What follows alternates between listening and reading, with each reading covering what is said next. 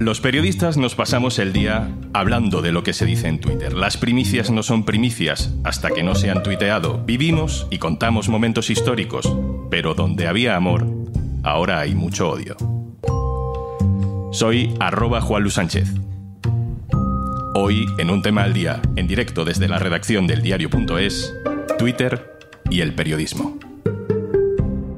Una cosa antes de empezar. Hola, sí, soy Juanjo de Podimo y solo vengo por aquí para recordarte que tienes 45 días gratis por ser oyente de un tema al día. Solo tenéis que entrar en podimo.es barra al día.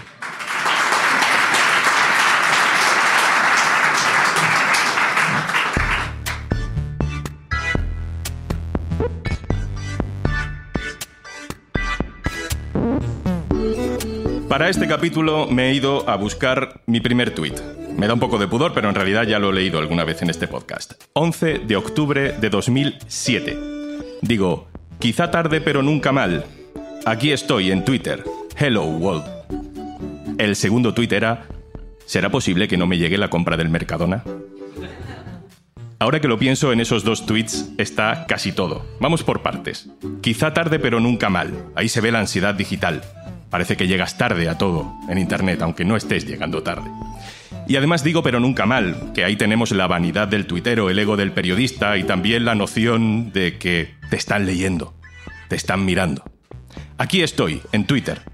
La red social no como canal de comunicación, sino como lugar en el que estás, en el que te encuentras con otra gente, en el que te paras a hablar, a ligar, a reírte, a hacer activismo, a hacer periodismo y Hello World, Hola Mundo, una expresión típica de los primeros informáticos, un guiño friki para frikis, para la comunidad.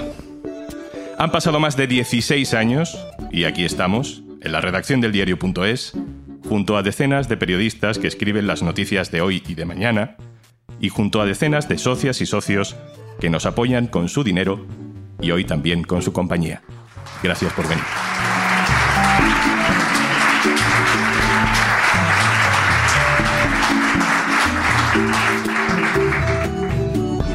Yo digo sin complejos que tengo trabajo, que tengo este trabajo, gracias a Twitter.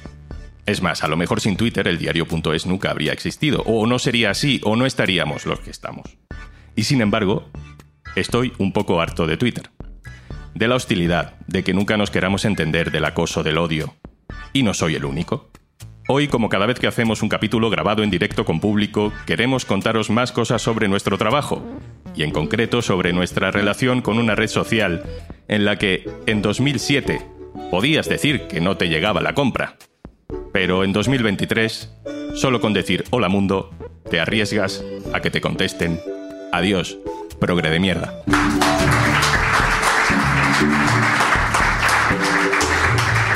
Saludo a las dos personas, a los dos compañeros del diario.es que me acompañan hoy y que sé que han amado mucho Twitter.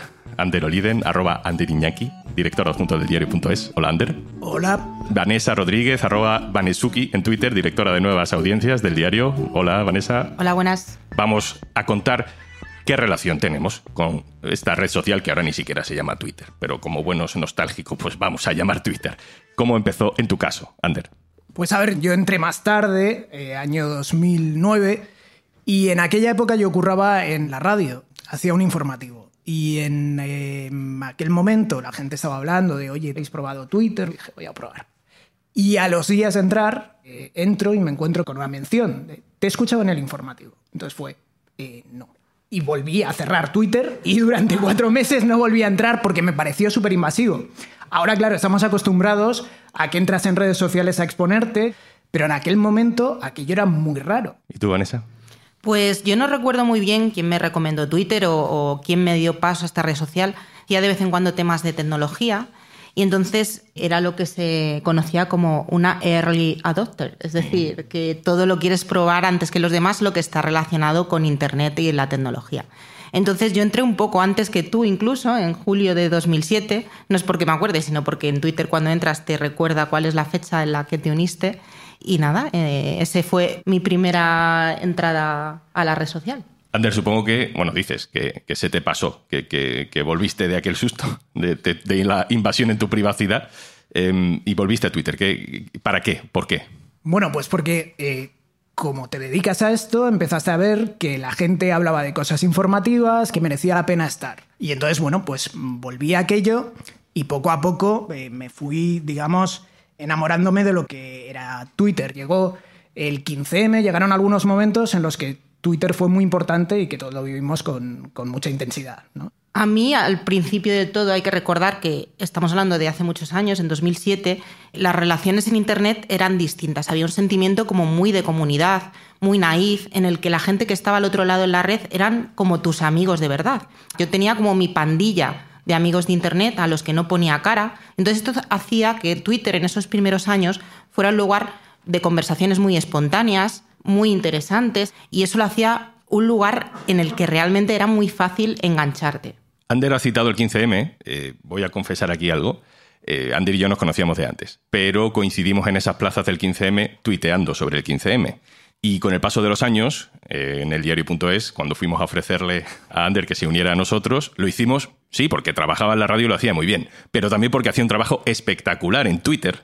Y ese trabajo a todos nos dio durante años mucha visibilidad y posibilidades de hacer cosas en, en medios digitales. ¿Por qué crees que fue tan convulso ese momento o tan atractivo en Twitter, en redes sociales aquel momento? Twitter me recuerda un poco el momento inicial, un poco a esa época del primer Gran Hermano o el primer Operación Triunfo, ¿no? Que de repente tú llegas allá, eh, no sabes cómo es la mecánica, todo el mundo es súper inocente y, y, todavía nadie ha pillado la malicia esta de decir, bueno, ¿cómo voy a aprovechar esto para...? Entonces, no sé si os acordáis, coincidiendo con aquel momento político, eso del 15M, los desahucios, etcétera, etcétera, surgen los nuevos partidos y ahí hay un momento en el que empiezan a aparecer politólogos por todas partes y la mayoría de esos politólogos que ahora vemos en la tele y nos parece lo común, empezaron en Twitter. Y los veíamos mucho en Twitter y los seguíamos. De repente salía el CIS y empezaban a meter unos gráficos que analizaban, no, porque esta tendencia, esto no sé qué. Y decías, joder, ¿cuánto sabe esta gente? Y entonces empezaban a escribir columnas, acabaron en las tertulias y digamos que ahora, claro, con todo el ruido que tenemos, no nos damos cuenta de que hemos encontrado ahí a gente muy interesante. Que nos dejaba hacer Twitter a los periodistas porque era interesante para nosotros, independientemente de si como ciudadanos lo estábamos utilizando. No hay que olvidar que el boom de Twitter y ya cuando empezó a convertirse en algo masivo viene de la mano de la popularización del uso del teléfono móvil y de tener internet en nuestros teléfonos móviles, que ahora nos parece lo más normal, pero mm, hace unos años pues no lo era. Y eso te permite contar en tiempo real lo que está pasando en grandes eventos. El 15M, las revoluciones árabes y un montón de ejemplos relacionados con grandes acontecimientos que se retransmitían en Twitter en tiempo real. También llegaban las primeras imágenes de acontecimientos informativos. Entonces, esto para los periodistas en los inicios significaba que teníamos acceso directo a las fuentes, a gente que estaba contando lo que estaba pasando en tiempo real la muerte de Michael Jackson, la revuelta árabe de la que hemos hablado, el terremoto de Japón, un montón de ejemplos en los que los periodistas nos nutríamos también de esa información cuando todavía no nos teníamos que enfrentar a los problemas que tenemos ahora de desinformación, bulos, suplantaciones de identidad. Antes, en los inicios, digamos, todo esto pues estaba más, más controlado. Y luego también hubo una era del Internet bonito, esto que se decía ahora que falleció hace poco el hematocrítico. Había gente impresionante haciendo humor, teniendo muchísima creatividad. Hay gente que ha seguido por ese camino. Está Nick Ordozgoiti haciendo las, las portadas. ¿Y cómo nos tomábamos con humor? Yo no sé si os acordáis aquella vez eh, que un tipo de, de Estado Islámico amenazó directamente a España. Y entonces salió en un vídeo y la gente, cuando empiezan a investigar el tipo, tenía origen de no me acuerdo qué pueblo, y cayeron en que era el hijo o el nieto de la Tomasa. Y es, empezó todo el mundo, o sea, un Estado Islámico amenaza directamente a España y España responde con memes en Twitter hablando del hijo de la Tomasa, poniéndole voces, haciendo memes, poniéndole que si viene con no sé qué, que si viene con no sé cuánto, que os voy a dar. Que... Entonces dices, claro, aquello era era genial y ahí además era un poco la demostración del buen rollo que podíamos tener ahí. Y Eurovisión. Bueno, bueno, Eurovisión. Eurovisión y la tele en directo, el, el estar comentando la, las coñas con Eurovisión y todos los comentarios, había gente que lo vivía. Yo conozco a alguien de esta redacción que incluso se veía las semifinales para programarse los tweets de la final eh, comentando las actuaciones. Yo conozco a esa persona. Da que tiene... No, no voy a dar. No voy a dar, no, secreto Luego- profesional en este caso. no. Luego lo quitamos de la edición. Pero, pero, Pero claro, aquello era, era impresionante. Yo no sé a quién se refiere Ander, pero he de reconocer que yo eso de ver la semi para prepararme tweets lo he hecho. ¿Ves? ¿Ves? Twitter volvió a crear ese fenómeno de ver la televisión de una forma compartida, de que fuera un fenómeno en el que se hablaba en torno a un mismo programa y en un mismo momento de la televisión. Y entonces eso fue también una experiencia muy bonita. Es decir, que había una contra, que es que cuando llegaba algún final de temporada de tu serie favorita, véase Perdidos, que te habías tragado no sé cuántas temporadas, pues ese día no se podía ver Twitter porque te comías el final, te comías el spoiler y entonces yo me tiraba como una semana sin abrir Twitter por miedo a comerme el spoiler esa relación nueva que, había entre las redes sociales, entre Twitter y la tele, eh, también provocó otras cosas desde el punto de vista político, porque los temas de conversación dejaron de ser solo los que decían los periódicos y la tele y empezaron a ser los que proponía la gente en Twitter. Y la gente se organizaba para llevar un tema a trending topic y ese trending topic acababa forzando a los medios a hablar del tema. Y si no hablaban, quedaban en ridículo. Ejemplo básico, mítico, Juan Carlos I y el elefante esa foto salió de redes sociales y acabó en los periódicos porque era muy ridículo no publicarla si había salido en Twitter. Como que se demostró que a la gente le interesaban determinadas cosas que se suponía que no interesaban y estaban todo el día tuiteándolas y hablando de ellas. El Internet bonito, tanto por el humor como por el debate democrático. ¿En qué momento eso se empieza a desmoronar? Yo creo que ocurren dos cosas distintas. Por una parte, los usuarios y la sociedad aquellos concursantes de Gran Hermano de la primera temporada que entran y que todo es campo, pues con el tiempo empiezan a aprender estrategias y se convierte en un campo de minas. Y entonces la gente empieza a aprender estrategias, ya sabe que si está ahí puede conseguir cosas, los partidos también se dan cuenta, los programas de tele, los medios de comunicación. Entonces aquello se empieza a pervertir. Es decir, había una época en el 15M que la gente se pasaba por el móvil un hashtag diciendo, oye, hoy se va a hablar con este hashtag. Y eso no era problemático porque al final cualquiera decía lo que quería a partir de ese hashtag. Pero hubo un momento en el que eso ya era organizado y un partido político, el que fuera, lanzaba un hashtag y además un mensaje específico. Y luego surgió otro que además ya tenía bots programados y aparecían 10.000 personas diciendo la misma cosa, que no eran personas ni nada parecido. Entonces, hay una parte que eso, desde el lado, digamos, normal de la herramienta, empieza a pervertirse. Yo creo que también el ambiente político, es decir, de la misma forma que la entrada de la ultraderecha en los parlamentos ha hecho que el ambiente político en los parlamentos sea distinto al que era, pues el ambiente en las redes sociales y el ambiente social y el clima social también es distinto al que era. Y por otra parte, la herramienta ha empeorado muchísimo y ha facilitado que todas esas perversiones sean mucho más fáciles de lo que lo eran. Para mí empezó, el declive empezó hace muchos años y puedo poner como fecha el 2011, que es cuando empezaron los tweets promocionados. Entonces eso hizo que se perdiera esa espontaneidad y ese timeline en el que tú decidías qué querías ver y ahora pasaba a ser la empresa, porque no deja de ser una empresa, ¿no? aunque por los primeros años no, no, no lo creyéramos, ¿no? la empresa decidiera qué es lo que tenías que ver.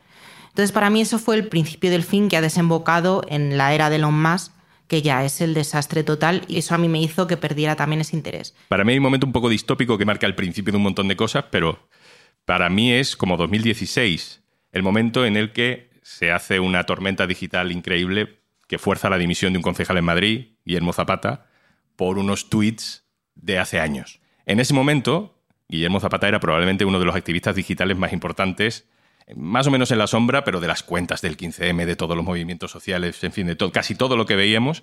Eh, en muchas de las cosas él estaba implicado y parecía como el maestro de lo digital y del activismo en la calle, una combinación, ¿no?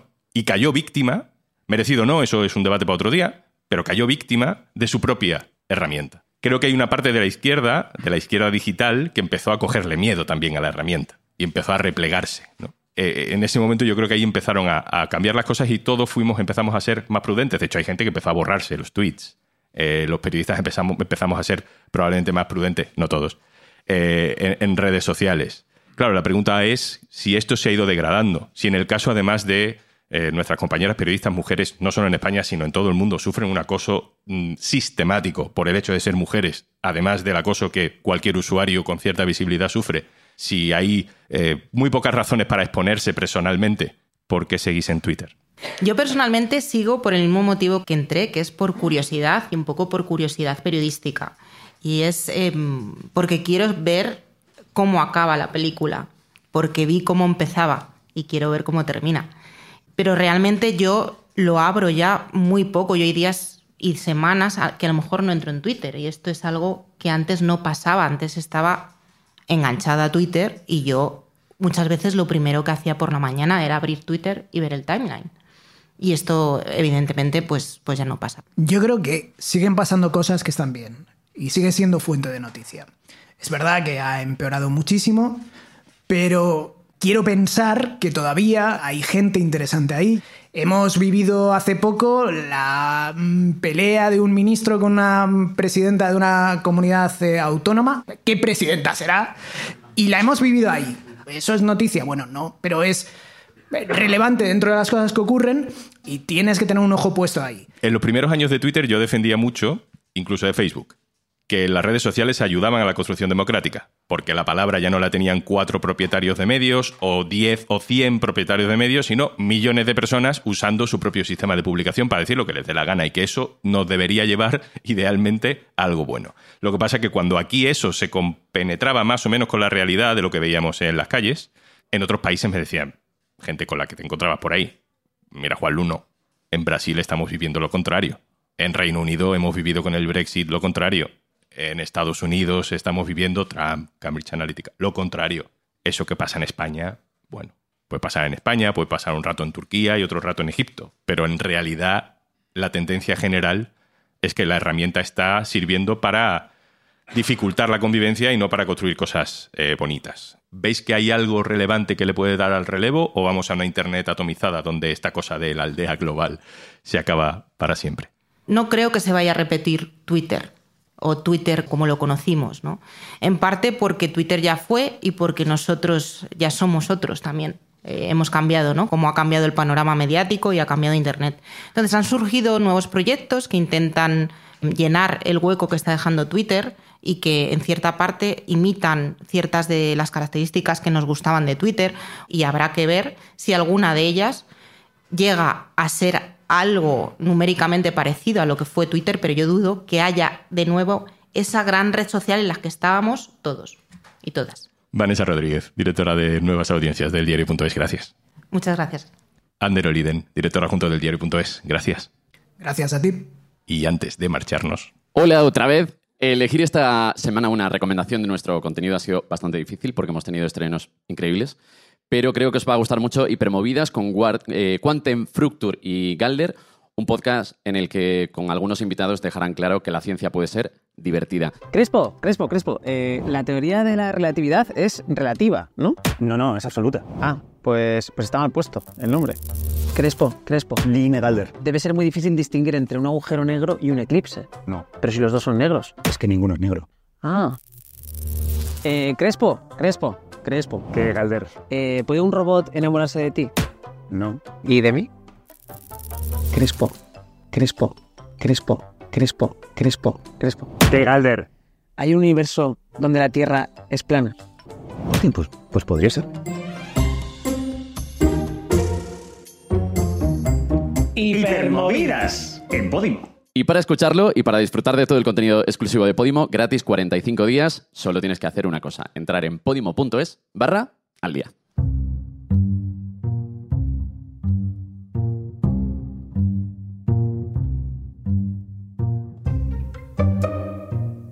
Esto ha sido Un Tema al Día, el podcast del diario.es. Si te gusta lo que hacemos, necesitamos tu apoyo. Hazte socio, hazte socia en el diario.es barra socio. El capítulo de hoy ha sido posible con la colaboración de todo el equipo de marketing y eventos del diario.es, con la realización sonora en directo de Alberto Espinosa y Luciano Branca de Yes We Cast y la del equipo de vídeo del diario.es que hace posible que además nos podáis ver la cara, porque sí, estáis escuchando el podcast, pero que sepáis que la conversación entera, que es mucho más larga, la tenéis en YouTube.